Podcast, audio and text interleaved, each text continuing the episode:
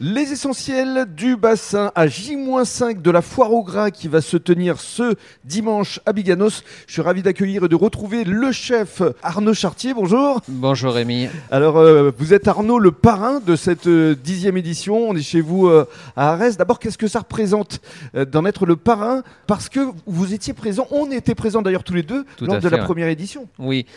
On était présents tous les deux, Rémi, et d'ailleurs, je me rappelle des super souvenirs de, de cette première euh, fête à Biganos, euh, invité par euh, Monsieur le maire, euh, Monsieur Bruno Lafont, qui est Absolument. vraiment très agréable.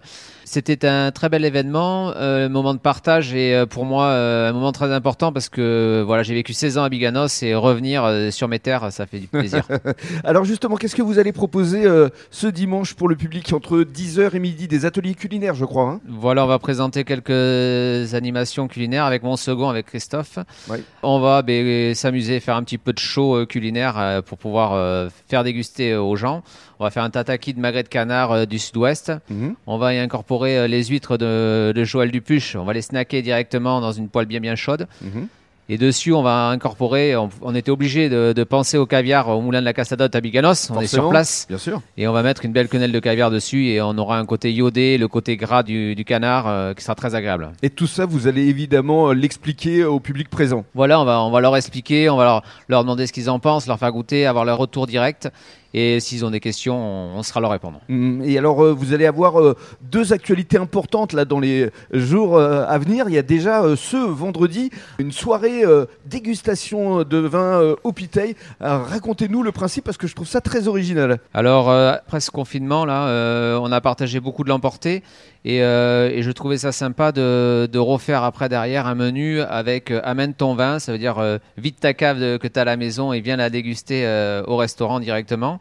Avec un menu imposé, donc pour les gens qui n'ont pas de cave chez eux, donc qui n'ont pas de vin, euh, aller dans une cave euh, qui leur fait plaisir, montrer le menu et puis euh, se faire conseiller, ce qui est très sympa. Quel est le menu justement de ce vendredi? On a un menu qui est à 65 euros, donc on a une mise en bouche avec une crème d'étreille, avec euh, mascarpone de petits pois mentholés, une petite gaufre croustillante, et puis on a voulu euh, mettre des points de rouille euh, à la marseillaise, donc la, la rouille comme dans une soupe, mais déstructurée.